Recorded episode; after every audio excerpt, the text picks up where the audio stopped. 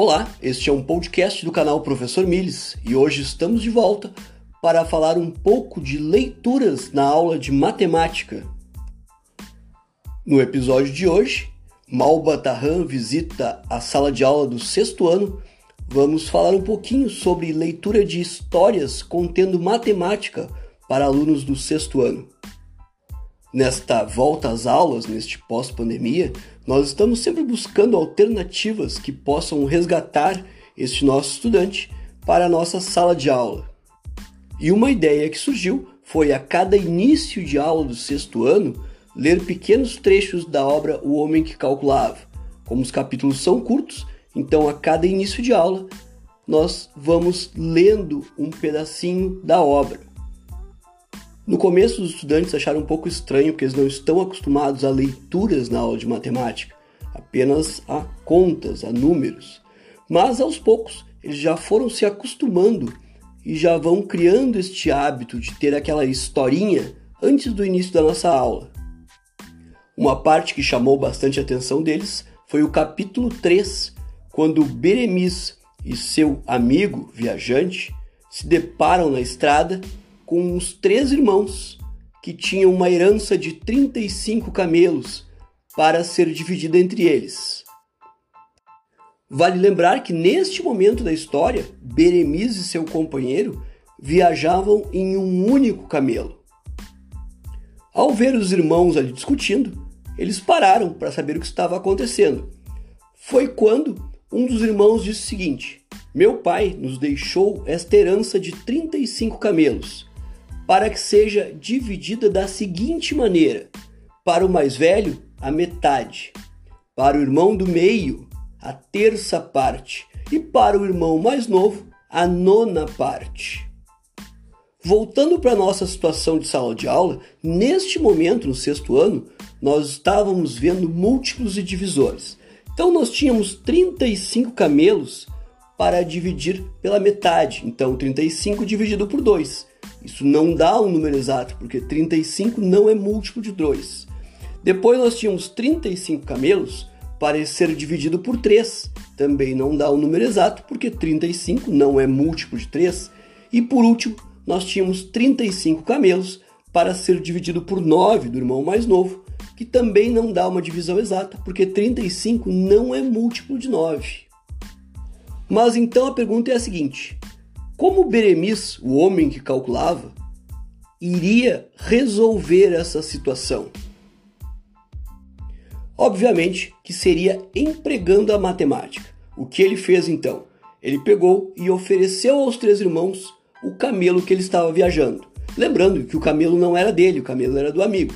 O amigo até protestou, mas ele convenceu, Beremis convenceu o amigo que a melhor maneira era essa, de ceder este camelo para os irmãos e assim resolver o problema deles. Beremis mostrou para eles o seguinte: se eles dividissem os 35 camelos por dois, que era parte do irmão mais velho, este irmão receberia 17,5 de camelo. Não tinha como dividir isso, mas o número seria 17,5. O segundo irmão, se dividisse os 35 por 3, receberia 11,66 aproximadamente de camelo. E o irmão mais novo receberia 3,88 de camelo, fazendo a divisão de acordo com os desejos do pai dos 35 camelos.